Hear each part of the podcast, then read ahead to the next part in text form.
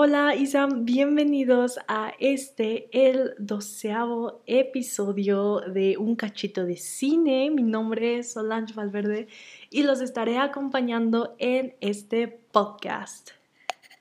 Si nos gustan seguir en Instagram, donde estaré subiendo algunos de los pósters de las películas y contenido exclusivo, nos pueden encontrar como arroba un guion bajo cachito de cine. Así que los veré por ahí. Y pues hoy de qué vamos a hablar. Em, el tema de los géneros cinematográficos ya lo acabamos, vimos muchísimos géneros y pues ahorita vamos a entrar con los subgéneros cinematográficos que existen.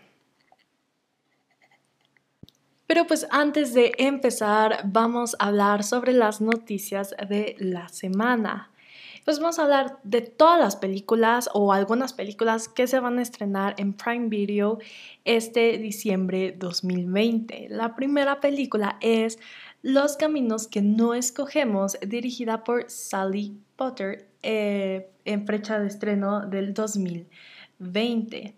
También Sound of Metal o Sonido de Metal, dirigida por Darius Murder, estrenada el 4 de diciembre del 2020.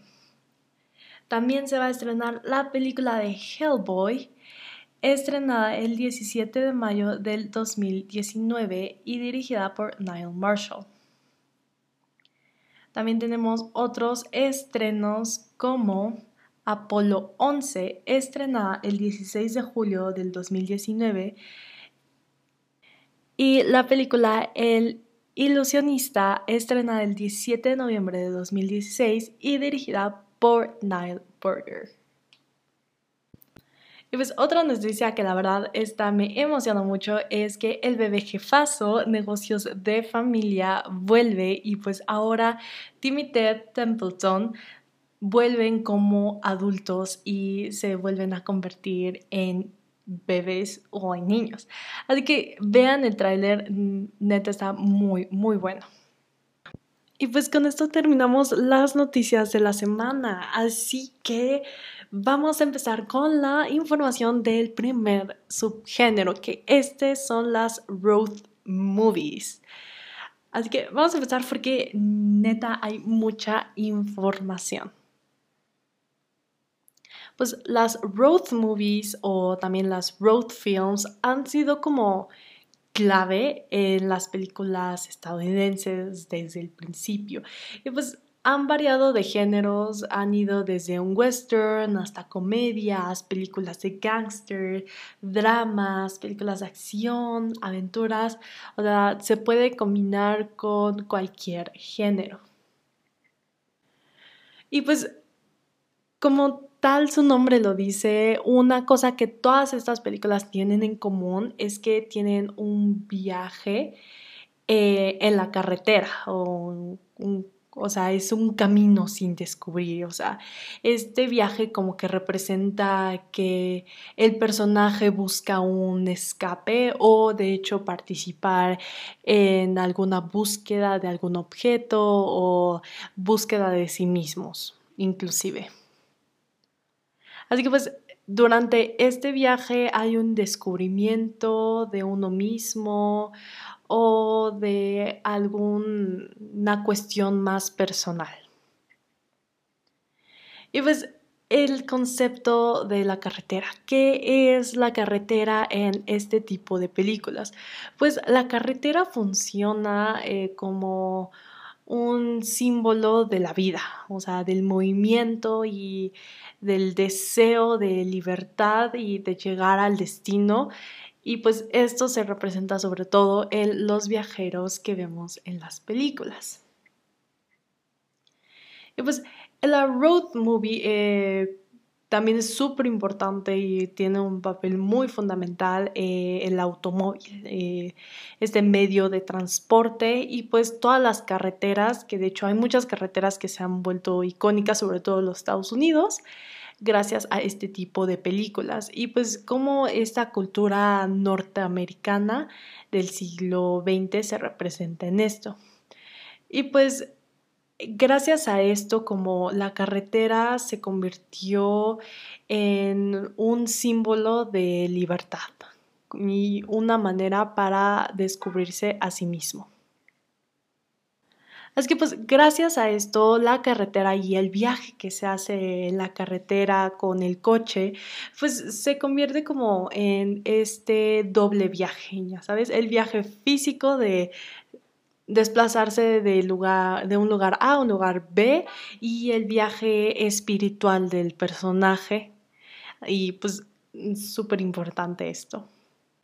Pues lo positivo que se le puede ver a la carretera es que es como tiene un poco del concepto utópico. ¿Por qué? Porque pues todas las personas pueden o tienen la misma posibilidad, o sea, tienen la misma posibilidad de tomar la misma carretera y tal vez pasar lo mismo, o sea, no, no se hacen diferencias de si alguien puede o no. Y pues así se representa con las direcciones y el propósito que conlleva tomarlas. Y pues, ¿qué tiene de malo o qué puede ser lo negativo de estos viajes en carreteras? Pues normalmente las carreteras son muy extensas, o sea, muy, muy, muy largas, este, y también suelen ser muy solitarias, así que pues la carretera se puede apoderar del mismo viajero, o sea, puede ser más fuerte que él y pues puede convertirse o representar algunos peligros y pues también ah, hemos visto algunos personajes que llegan a tener alucinaciones gracias a esta soledad. Y pues vamos a hablar un poco de los antecedentes de la road movie.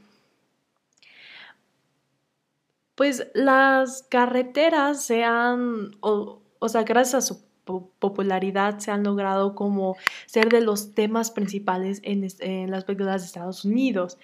Y pues esto gracias al privilegio del movimiento libre y al cambio que se vive dentro de estos. Y pues el boom de este subgénero fue aproximadamente en los años 70 gracias al New Cinema o, o esta cine independiente, en otras palabras. Que pues esta fue como una crisis de las películas de Hollywood gracias a que perdió como un poco de importancia en frente de la televisión. se creó la televisión y pues el cine perdió un poco de fuerza. Y pues tenemos a directores importantes como Bob Raffleson, Dennis Hooper, eh, Brian de la Palma, Riddle Scott y Robert Zemeckis. Y pues una película que marcó este género es Easy Rider de precisamente Dennis Hopper, que ya se había mencionado con los directores importantes. Y pues Easy Rider, ¿por qué es importante? Pues Easy Rider, sus personajes mostraban eh, a los jóvenes de ese tiempo, que es, y se volvió súper popular en los años 70. Mostraba, o los personajes más bien mostraban el estilo de vida de los hippies y pues como este conflicto que había entre lo que era la libertad y lo que era la represión que se vivía. Y mm, precisamente este tipo de personajes o los personajes que se nos muestran en esta película pues no encuentran su lugar en la sociedad. Y pues rápido pues nos cuenta la historia de Capitán América y Billy, que son dos hippies que viajan entre o su viaje es entre Los Ángeles a Nueva Orleans en moto en busca de América, como de este concepto que es América y, y pues también se nos muestra en esta película un punto de vista muy importante que es el punto de vista como de los que están afuera del margen, de los marginados y pues cómo eh, ellos viven esta transformación eh, durante la trama. Muy interesante. Y pues otra característica de este subgénero que yo creo que es muy importante, que aquí la carretera se considera como un personaje. Por ejemplo, en el western, pues eh, suele ser considerado como uno de los géneros que ayudó y empujó a que se diera el road movie. Em, pues esto debido como al carácter del personaje que normalmente son nómadas y lo impresionante que son sus tomas de desiertos y de lugares no tan recorridos como lo que es el road movie. Y pues esto se relaciona mucho, este, como ya se había comentado, con el road movie, gracias a que busca la libertad y mostrar el paisaje. Otras características es que pues todo esto de las películas de road movie se relaciona con cuatro conceptos eh, de la cultura estadounidense, los que son espacio, velocidad, cine y tecnología. Y pues el papel protagónico eh, lo comparten dos, a mi parecer. Lo comparte lo que es la carretera y el medio de transporte. Último, otra característica es que este tipo de películas se centra en un deseo de espacio, un deseo de poder estar solo o tal vez alejado de la sociedad para tener un descubrimiento y propio y nuevos encuentros que tal vez no te esperabas. Y pues los personajes comunes que nos podemos encontrar en este tipo de películas son héroes o incluso antihéroes que normalmente son jóvenes viajeros o, personas ya un poco más mayores. Y estos suelen ser casi siempre marginados sociales. Y por último, o por última característica que se va a mencionar, es que el medio de transporte es tan único y se tiene que ver apegado mucho a pues a la personalidad del personaje. Incluso el medio de transporte que utilizan llega de una forma a humanizarlos y a demostrar su individualidad. Y pues una película que les pueda recomendar de este género es Easy Rider. Y pues vamos con el siguiente subgénero, el cual es el subgénero costumbrista. ¿Y qué es este subgénero? ¿En qué consiste? Pues consiste en relatar más los hábitos o reflejar los hábitos de la sociedad en algún espacio y tiempo.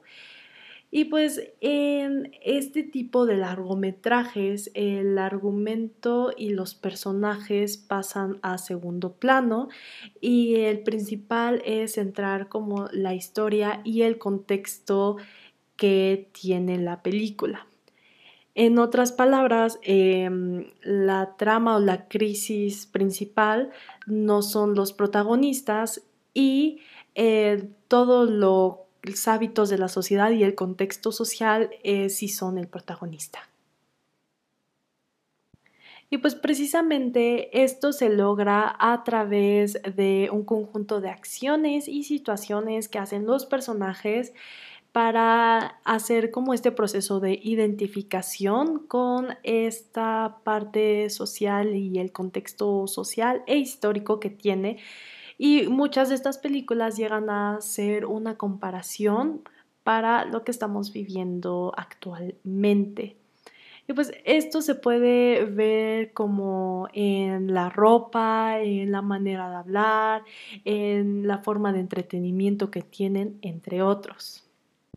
Y pues el principal objetivo de este subgénero es que el espectador sienta identificación con la trama. Y pues gracias a este estilo de presentar las cosas, este tipo de películas suelen ser más contemplativas, ya que pues hablan de la vida. Y igual su principal objetivo es eh, reconstruir la realidad. Por ejemplo, tenemos eh, La Casa del Tejado Rojo, que pues se trata de una abuela que mediante a recuerdos cuenta la historia de su familia, que era una familia acomodada japonesa en la época de la Segunda Guerra Mundial. Así que lo más importante de este, de esta película es cómo construyen todo el contexto de Japón y de esta familia en el contexto o en la época de la Segunda Guerra Mundial. Y pues la trama y los conflictos familiares, que es más o menos lo que más se demuestra en esta película, pasa a segundo plano. Y pues precisamente la recomendación para el cine costumbrista, tenemos dos películas en esta ocasión, que es como Agua para Chocolate y la ya mencionada La Casa del Tejado Rojo. Y pues bueno, vamos con el siguiente subgénero que es el de artes marciales. Y pues vamos a hablar un poco de los antecedentes. Pues bueno, este subgénero nace de la cultura china gracias a un código de caballería eh, que se llamaba eh, wuxia y de las prácticas como la ópera de Beijing que utilizaban espadas.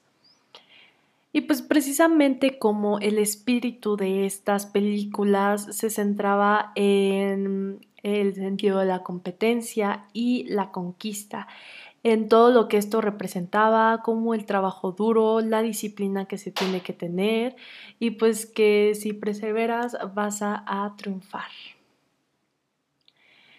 Y pues normalmente en este género se nos presentan a hombres en la mayoría de los casos, los cuales son hombres fuertes, musculosos, eh, bien entrenados eh, de hecho, el entrenamiento que tienen, pues es una de las características, porque pues así sabemos que no es cualquier persona.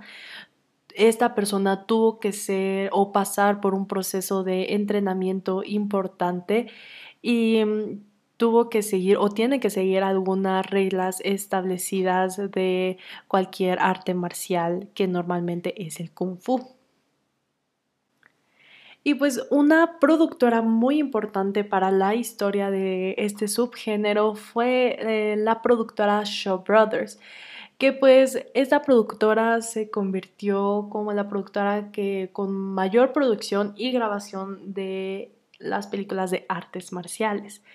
De hecho, gracias a la gran demanda de estas películas, porque fue súper popular, tuvo un super boom, pues eh, no les quedaba tanto tiempo para la preparación de estas películas, siendo a veces un poco improvisadas al momento o simplemente no tenían guiones.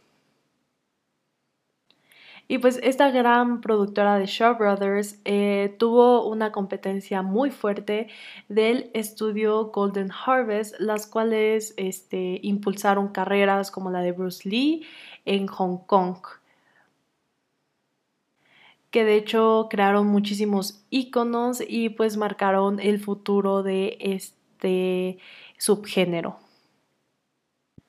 Y pues ya para la época de los ochentas, eh, pues surgieron mm, los actores que ahora se volvían directores como Sammo Hung y que de ahí surgió Jackie Chan. Y pues aquí es donde se empieza a popularizar y, eh, en Hollywood y se empiezan a utilizar o a mezclar otros géneros como drama, comedia y acción.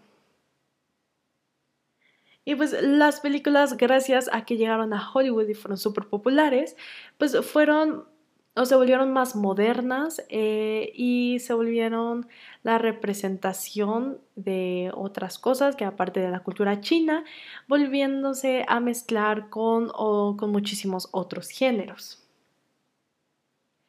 Y pues las características principales es que se centra en acrobacias y teniendo una trama principal. Y pues gracias a esto, la trama contiene escenas de luchas con artes marciales. Las artes marciales puede ser cualquier arte marcial, em, pero pues la más común, como ya se había comentado, es el kung fu. Y pues otra característica es que normalmente este tipo de películas tienen un argumento muy simple y pues son más llamativas gracias a toda esta coreografía que se crea eh, con las peleas de las artes marciales que es muy llamativa para el espectador.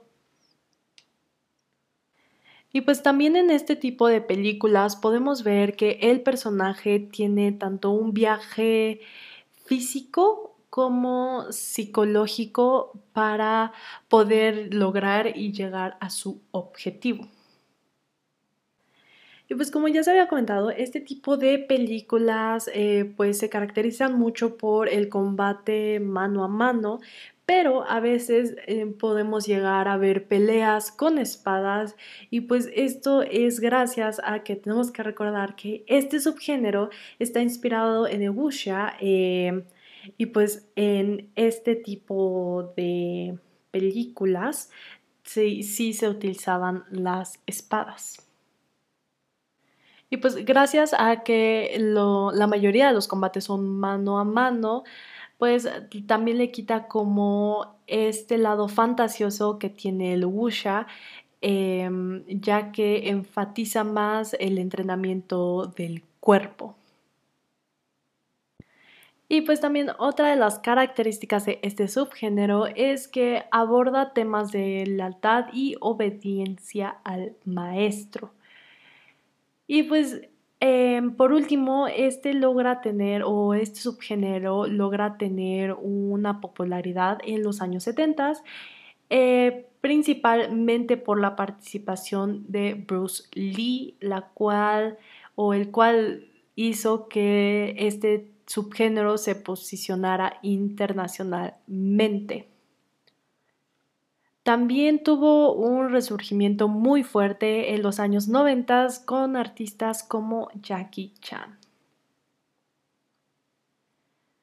Y por último, las películas recomendadas para este subgénero es Enter the Dragon, Drunker Master, Mortal Kombat y The Karate Kid. Y pues vamos al siguiente subgénero que es el subgénero de crimen. Bueno, pues los largometrajes de este subgénero normalmente se centran en el crimen y las consecuencias que este implica. Y pues dentro de estas películas podemos ver eh, los actos criminales, el antes como su preparación, el durante como la ejecución y el después como la detención de este criminal. Y pues este tipo de películas es como muy personalizada, por así decirlo, eh, porque depende de la forma del crimen. Por ejemplo, eh, si fue un homicidio, pues se ve la escenificación del crimen, las razones del crimen y pues toda la gente que normalmente está envuelta. Y dato muy interesante que de hecho el, el cine de crimen se considera una crítica a la cultura americana. Y pues otra de las características es que la mayoría de las películas a menudo se basan en hechos totalmente reales. O tal vez son adaptaciones de algunas obras de teatro o novelas o simplemente un remake de una película ya existente. También está el caso de eh, algunas películas que tienen tramas originales y normalmente estas tienen o su historia es totalmente ficticia. Y pues ya por último de sus características es que eh, pues la trama principal gira alrededor del crimen y lo que sucedió. Y normalmente podemos ver eh, que se encuentran ladrones, gangsters, asesinos y pues su otra parte que es como la de la ley. Eh, tenemos a los policías, detectives, oficiales, etc.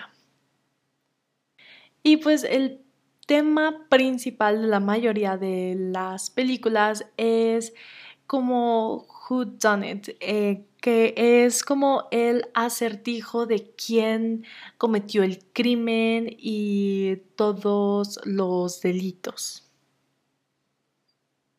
Y pues vamos a hablar un poco de los personajes. Eh, normalmente tenemos a personajes que son detectives, eh, mafiosos, criminales, fugitivos o presos. Y dentro de estos tiene que haber tres personajes clave en todas las películas de este subgénero, la cual es la víctima, el criminal o perpetuador y el detective que se considera como un vengador de la víctima. Y pues normalmente hay un cuestionamiento de cómo se llega a la verdad, de cómo se ven todos los detalles del crimen y se desmenuza este crimen mediante la información que se posee o que se va descubriendo.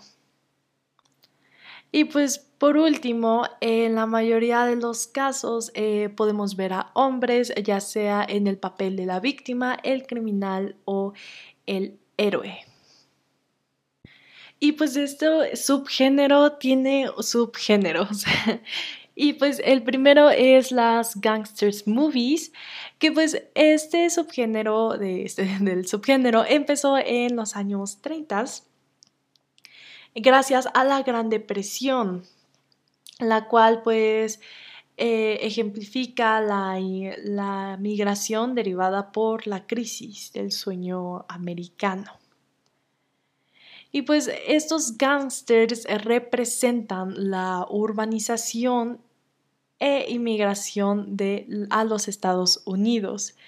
Tenemos personajes los cuales desean poder y riquezas, no importa el medio. Y pues estos se utilizan como una metáfora a un conflicto social que pues nace a partir de la lucha eh, contra el orden legal y los valores que dominan en esta sociedad. El siguiente subgénero es el de detectives y policías, que pues este principalmente se centra en un crimen, el cual es investigado por el detective y pues este representa la justicia. Suele ser como un detective em, que apenas va empezando un amateur o alguien que ya tiene muchísima experiencia y que es un profesional. Y pues de esto también eh, podemos ver el detective privado, que tenemos como dos divisiones entre los amateurs, que pues más o menos en 1940 eh, se, se caracterizaba por los detectives amateurs, los cuales eran como detectives independientes, los cuales eh, recolectaban información y cooperaban con la policía. También tenemos a los detectives profesionales, los cuales son eh, detectives igual privados y normalmente ellos sí están afuera del sistema legal y de la policía ya que tienen como una desconfianza ante estos y pues gracias a esto muchas de las veces el detective profesional eh, privado eh, son corruptos. El siguiente subgénero es el hard bold, pues este se popularizó alrededor de los años 40 y 50 gracias al cine negro. Eh, la principal de las características es que nuestro personaje tiene que vivir situaciones muy fuertes. Eh, suelen vivir en la calle, pelear en la misma eh, y sobrevivir y tiene como esta necesidad de defender lo que es justo y la misma ley. Y pues gracias a esto, pues también podemos tener antihéroes, los cuales rompen o llegan a romper las leyes para que se haya o para que se cree justicia de la misma ley. Y pues el siguiente subgénero es el haste o el capper fame, que pues estas películas eh, se tratan como de un grupo de gente las cuales llevan a cabo un robo como muy atrevido y pues sus elementos principales es como esta aventura, eh, también el humor y la audacia que suele ser muy inusual. Y pues el siguiente subgénero es de courtroom films. Eh, pues estas películas siempre se llevarán a cabo en un tribunal donde pues se nos muestra como el proceso que se lleva a cabo y eh, se hace una investigación o se muestra las fases de la investigación y busca la reconstrucción de qué es lo que realmente pasó. Y pues esto se dio gracias a el sistema de Estados Unidos y cómo este funciona, ya que pues se puede dar testimonios y los testigos pasan y haciéndolo un poco más dramático, llamando la atención de muchos y por eso la popularidad de este subgénero. Y por último, el último subgénero de este subgénero es The Prison Films, pues este se centra más como en el personaje en la cárcel y pues cómo es la lucha de este por sobrevivir en la misma cárcel, ya que suele ser un ambiente un poco pesado donde eh, se ve un poco la deshumanización. También tenemos personajes que en algunas ocasiones eh, fueron o son inocentes y pues como ellos viven con el peso de una condena que no les aplica. Y pues hasta aquí acabamos con el subgénero de crimen. Y pues el siguiente subgénero del que vamos a hablar es el subgénero del cine político. Pues el cine político normalmente muestra movimientos o ideas políticas eh, con el fin de llegar a cierto público. Eh, algunos consideran que el cine político es una herramienta política eh, gracias a que pues se plasman algunas ideas y que el público las ve, pero esto es un poco más propagandístico que hablaremos un poquito más adelante. Y pues el cine político, una de sus características principales es que suele reflejar al sujeto en la sociedad, dentro de esta. También dentro de este subgénero solemos ver cómo o la relación de poder que tiene alguna persona o grupo de personas con el poder. También eh, dentro de esto se crea una diferencia social muy grande normalmente entre eh, la gente que tiene mayor facilidad económica y la gente que no la tiene. De hecho, la primera película considerada de cine político es The Birth of a Nation.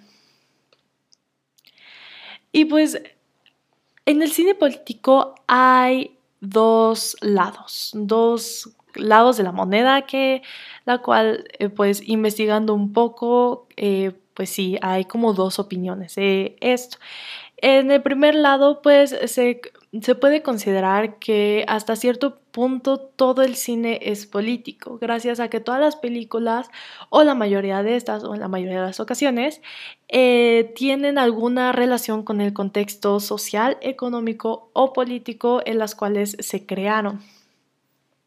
También em, la otra opinión es que el cine político demuestra toda la relación que tiene con la política del país o del mundo. Y pues dentro de este género, el héroe siempre va a buscar empatizar con todo el público.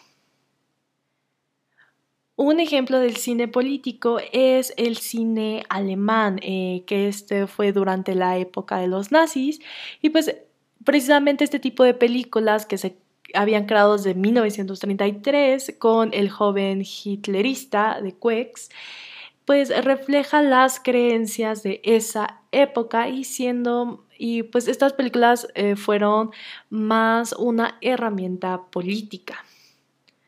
Y pues del otro lado tenemos eh, de ejemplo al neorrealismo italiano, que de hecho este movimiento eh, cinematográfico pues respondió a una necesidad social que buscaba eh, expresarse mediante el cine, pues, gracias al contexto que se, que se vivía social, política y económicamente gracias a la guerra o a la posguerra en Italia. También tenemos otros ejemplos del cine político como Rambo. Eh, de hecho, en la primera película de Rambo, pues Rambo eh, hace una crítica a la posguerra de Vietnam y pues eh, mostraba cómo los soldados que llegaban a Estados Unidos pues encontraban un rechazo social. Después, gracias al éxito de Rambo, eh, el personaje se utilizó como el héroe norteamericano que casi siempre iba a luchar con los mismos enemigos del país actual. Después tenemos a otro personaje también muy reconocido que es Rocky, que de hecho Rocky es eh, la representación de este sueño americano, de cómo si alguien eh, tiene un sueño y lucha y lo trabaja, pues puede lograr y cumplir ese sueño. Y pues de hecho el siguiente subgénero del que vamos a hablar es el subgénero del cine propagandístico. Y pues ¿En qué consiste el cine propagandístico? Pues bueno, el cine propagandístico eh, es lanzar como una serie de mensajes eh, con el objetivo de influir en la, sociedad o en alguna de sus conductas. Este tipo de cine sirvió mucho en Rusia, en Alemania, como ya se había comentado durante la época de los nazis, y en Estados Unidos para unirse a la fuerza. Normalmente los temas que se abordan es ideológicos, políticos, religiosos, culturales y comerciales. Y pues este tipo de cine eh, se utilizó para promocionar las ideologías. El principal mensaje que se transmitía era la necesidad de proteger el patrimonio que tenía tanto cultural, histórico, racial y territorial eh, para que no cayera en las garras del enemigo. También, eh, pues este cine adopta la posición donde promueve eh, el propagador y eventualmente toma medidas para que esas ideas sean ampliamente aceptadas. Lo siento. Y pues el principal propósito de este cine es justificar y hasta cierto punto normalizar y que sea aceptado por la sociedad la posición del gobierno ante algún conflicto. También em, gracias a esto pues eh, buscan ganar o tener el apoyo social y popular ante algún conflicto igual. Y pues por el otro lado buscan hacer menos o villanizar, no sé si exista, pero pues crear los villanos hacia su oponente. Por último, este subgénero llega a ser criticado a veces por ah, confundir a la sociedad de los hechos históricos con la versión que se vio en el largometraje. Y pues ahora vamos a hablar del cine de clase B. Y bueno, ¿qué es el cine de clase B? Pues el cine de clase B es todas esas películas que están hechas con bajo presupuesto. Esto se dio gracias a la Gran Depresión en Estados Unidos. Eh, y pues se buscaban las estrategias para tener un menor presupuesto. Punto. Llegaban con los directores y les decían como, bueno, ahora el presupuesto que tenías para una película, gracias a pues todo lo que estaba viviendo, eh, me tienes que sacar ahora cinco películas con el mismo presupuesto. Y pues de hecho, para como una estrategia de marketing eh, para estas películas, pues decidieron ofrecer por el mismo precio eh, de una entrada, ofrecer una película de clasificación A, o sea, con más presupuesto, y después como gratis una película de clasificación B. Y de hecho, dato muy interesante, gracias a su popularidad que tuvo eh, las películas de clasificación B, de hecho, ahora por o después, por el precio de mm, pues de la misma función, se daban dos películas de clasificación B. Y pues alguna de las características eh, muy interesante, este tipo de subgénero, pues vimos películas de todo tipo de otros géneros, como de western, terror, comedia, cine negro, etc. Yo creo que la mayoría de géneros se abarcaron en este subgénero. Y también gracias al bajo presupuesto, pues los efectos especiales o eran nulos o eran eh, considerados como muy malos gracias a esto. Y pues este tipo de películas eh, también se caracterizan por tener un menor impacto que las películas de clasificación A. También gracias al bajo presupuesto, estas películas suelen ser más cortas que las de clasificación A. Pero pues el cine de clase B dio como pie a muchos directores y a muchísimos géneros, gracias a que fue el impulsador de muchas carreras y pues gracias al bajo presupuesto se pudieron o se pudo jugar con muchos géneros. Y pues dato interesante es que aproximadamente el 80% de las películas de los años 30 es de cine B. Inclusive en los años 30 el cine B llegó a competir con películas de eh, cine A de los cinco grandes, que son como las cinco productoras más grandes de esa época. Y pues en los años 50 vimos que bajó un poco la popularidad de este género pero volvió en los 60 gracias a las Midnight Movies, que son las películas eh, que te ponen en la tele a la mitad de la noche, que pues suelen ser o a veces son un poco inapropiadas. Y pues gracias al cine B nace el cine Z, que si el cine B tiene poco presupuesto, el cine Z tiene muchísimo menos presupuesto. Y también nace el cine C, que pues esto es casi igual que el cine B, pero esto es aplicado para películas exclusivamente de la televisión.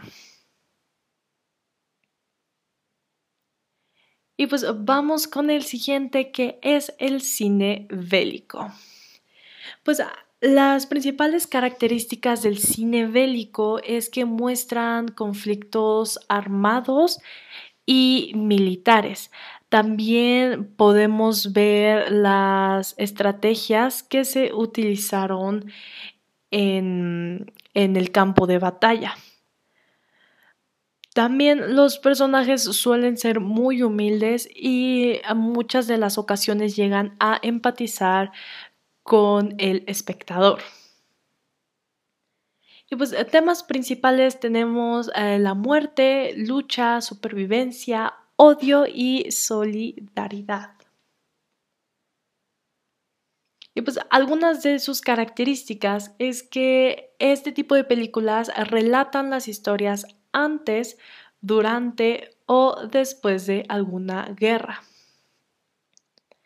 Al principio, este tipo de películas se utilizó para demostrar la valentía de las fuerzas ante otras guerras. Era más como un cine documental donde pues se documentaba todo lo que estaba pasando en las guerras y normalmente se pasaba como un corto antes de alguna película. Otra de las características es que el clímax siempre suele ser la batalla final y pues la batalla más dura que se presenta durante la trama. Y pues algo muy padre de este género es que se puede combinar, o más bien, digo, este subgénero, es que se puede combinar con cualquier otro género. Por ejemplo, eh, con ciencia ficción y que se crea una guerra de la humanidad contra los aliens, o simplemente fantasía como en El Señor de los Anillos. Y pues eh, muchas de las veces al principio de este subgénero, en los inicios de este subgénero, fue utilizada como forma de propaganda por parte de los gobiernos. La siguiente característica es que los efectos especiales suelen ser muy importantes en este género ya que le dan más realismo y el espectador le llama más la atención. También hemos visto evoluciones en la trama, eh, ya que al principio era humanos contra humanos y pues ha evolucionado un poco siendo humanos contra otras especies, por ejemplo en el planeta de los simios, película de 1968. Y ya más eh, actual en la, en la última década se han tratado de contar más historias un poco más personales, centrándose más en los sentimientos y el proceso que tiene el personaje ante la guerra. Y pues dependiendo de las películas, los personajes principales normalmente son poderosos, o sea, con habilidades eh, diferentes gracias a este entrenamiento que tiene gracias al ser un soldado o general o eh, algún otro cargo militar. Y pues normalmente este personaje se nos muestra con mucha humildad para poder empatizar con este. Y pues este tipo de películas suele hacer un hincapié grande en el sacrificio que tiene que pasar el personaje durante el proceso de la guerra. También se caracteriza por reflejar el estado social y político con el fin de desaprobar o aprobar la guerra. Es decir, hay unas películas pro guerra y contra ella. Y por último, eh, se pueden hacer películas dentro de este subgénero eh, que refleja hechos políticos y cómo estos moldearon al nuevo mundo. También podemos ver diferentes tipos de guerras como la guerra civil, la guerra preventiva, la guerra sucia y guerras santas. Y dentro de este subgénero existen otros subgéneros que son el cine bélico de aventura, el cine bélico de autor, el cine bélico histórico, el cine bélico de propaganda, el cine bélico de espías, el cine bélico de cómico y documental, etc. Y pues ya como último subgénero del cual vamos a hablar este episodio es el cine negro o también conocido como film noir. Y pues este se centra más en historias de gangsters y detectives. Eh, de hecho, es un reflejo de la sociedad de 1940 a 1950. Ya a todo lo vivido eh, socialmente y pues cómo las personas querían que se reflejara todo esto mediante las películas. Normalmente la trama principal eh, se trata de resolver algunos crímenes. Y pues algunos consideran que la primera película de este género es El halcón maltés de 1941, pero también otros consideran que fue El desconocido del tercer piso. Pues vamos a hablar un poco de la historia de este género. Pues durante los años 30 existe una gran crisis que fue la Gran Depresión de Estados Unidos y pues gracias a esto hubo una exclusión social, mucha corrupción, era muy um, peligroso andar por las calles y pues precisamente se hace un reflejo de esto mediante las películas. Y pues se considera que eh, este subgénero empezó en 1940, pero de hecho hay indicios de que este subgénero pudo haber nacido en el expresionismo alemán. Este subgénero em, se basó mucho en las novelas policíacas y novelas negras, los cuales eran como libritos o tipo cómics, los eh, que se vendían semanalmente y fueron muy populares. Y pues la mayoría de las historias eh, se ubican en los Estados Unidos durante la Gran Depresión gracias a que reflejan los sucesos de la vida cotidiana en la trama. Y pues los años 40 se consideran como los años clásicos o los años de oro de este subgénero. Y ya más en la actualidad eh, se ven reflejados problemas actuales. Eh, tenemos películas como Quemarropa de 1967, Chinatown de 1974, Taxi Driver de 1976 o Sin City de 2005. Y pues las características de este subgénero es que se asocia visualmente eh, con sombras y contrastes de luces, es decir, con el uso del claro oscuro. Y pues esto ayuda a darle mayor profundidad y hacerla más dramática. También pues esto se ve muy eh, influenciado por el expresionismo alemán. Gracias al estilo sombrío, en lo oscuro y en lo visual y también en lo narrativo es algo muy característico. Y pues a diferencia del cine policíaco y el gángster, este subgénero gira alrededor de delitos y criminales también se caracteriza por tener finales trágicos, los cuales eh, también tienen eh, o se sitúan en lugares comunes. Podemos ver la relación entre verdugo y víctimas durante los largometrajes y pues los personajes principales normalmente suelen ser criminales.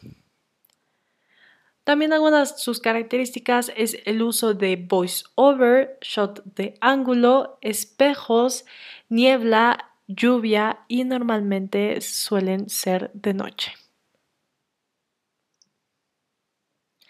Y vamos con un personaje muy importante en, dentro del el cine negro, que es la femme fatal. El, la femme fatale viene de la expresión francesa que se traduce como mujer mortífera o mujer mortal.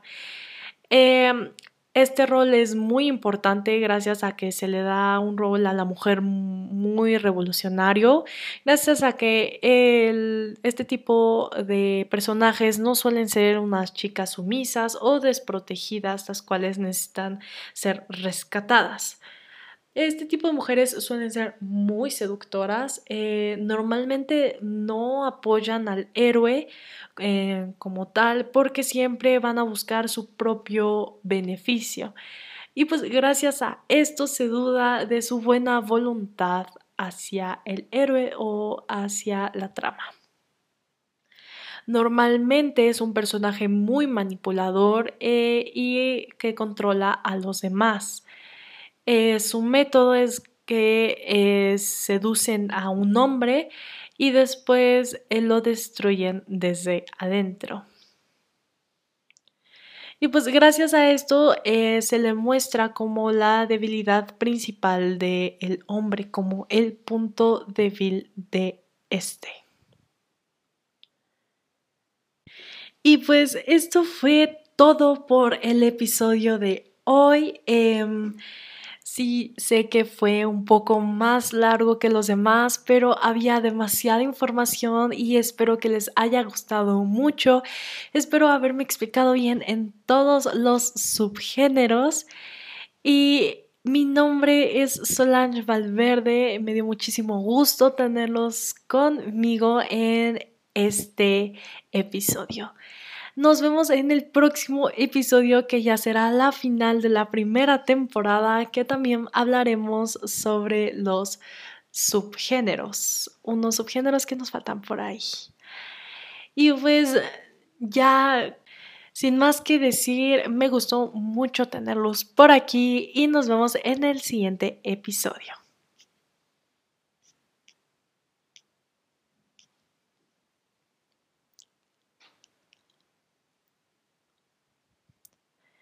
Toda la información de este episodio fue recuperado de Cinema and Nation en su apartado Opera Film, Martial Arts and Cultural Nationalism. También a Easy Film Art and Introduction por Bordwell D. Thompson.